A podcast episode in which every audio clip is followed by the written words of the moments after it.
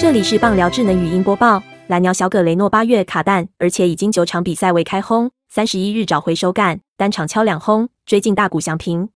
蓝鸟战精英，四局下以零比一落后时，小葛雷诺轰阳春炮追平，六局上又被超前一分。蓝鸟六局下串联攻下两分，反超为四比二。七局下小葛雷诺轰三分炮拉开领先，让精英无力反扑，率队以七比三获胜，取得三连胜。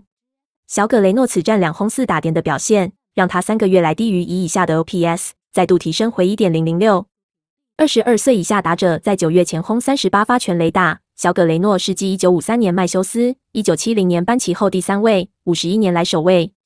尽管八月全雷打产量停滞，他仍在创造纪录。